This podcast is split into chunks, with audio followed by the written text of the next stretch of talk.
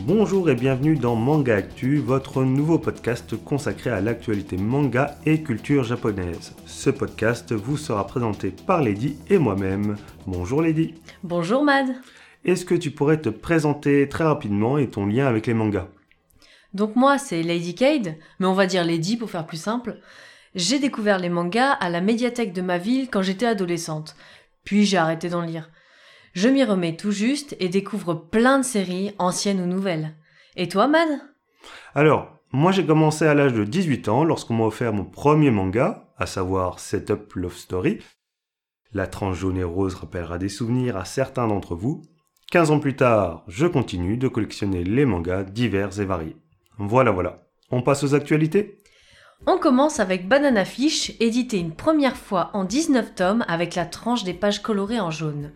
Panini s'apprête à sortir au format Prestige le dixième et dernier tome de sa réédition le 14 septembre 2022.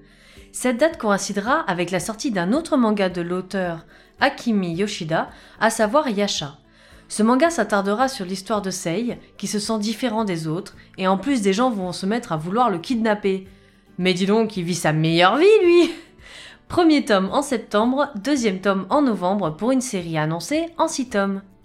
Et pour les librairies participantes, un écusson banana fiche sera offert pour tout achat de deux titres de l'autrice. On continue avec les éditions collector. Chez Kion, un collector pour My Hero Academia. Encore, le tome 34 collector contiendra une jaquette alternative, un ex-libri, un stand acrylique et l'anime comics My Hero Academia Hero Rising. Ça sort le 6 octobre prochain au prix de 17,25€. Chez Kazé, on ne parle pas de collector, mais d'édition spéciale. L'édition spéciale de tome 11 de Machel comportera des stands acryliques, une planche de stickers et un poster. Et pour ça, pour le 19 octobre. L'édition spéciale de Kaiju numéro 8 tome 7 contiendra un ex-libris, un marque-page en métal, et non pas une planche de stickers, mais deux. On en a de la chance quand même. En parlant de chance, j'en connais un qui va pouvoir enfin compléter sa collection de Air pour que je puisse la lire. Car Pika annonce plusieurs réimpressions, à savoir, attention, Yafuru et Kobato en août, GTO et GTO Bad Company et GTO Young GTO et GTR en septembre, en octobre Happiness, en novembre Air et enfin La courtisane d'Edo en décembre. Pour rappel, il s'agit de réimpression et non de réédition. Aucun changement de visuel n'est à prévoir. On va sur le terrain du jeu vidéo maintenant avec euh, Yu-Gi-Oh! Cross Duel, prochainement disponible sur iOS et Android, basé sur la célèbre licence Yu-Gi-Oh! dont l'auteur Kazuki Takahashi nous a malheureusement quitté récemment. Le jeu permettra des batailles de cartes dynamiques en solo ou jusqu'à 4 joueurs.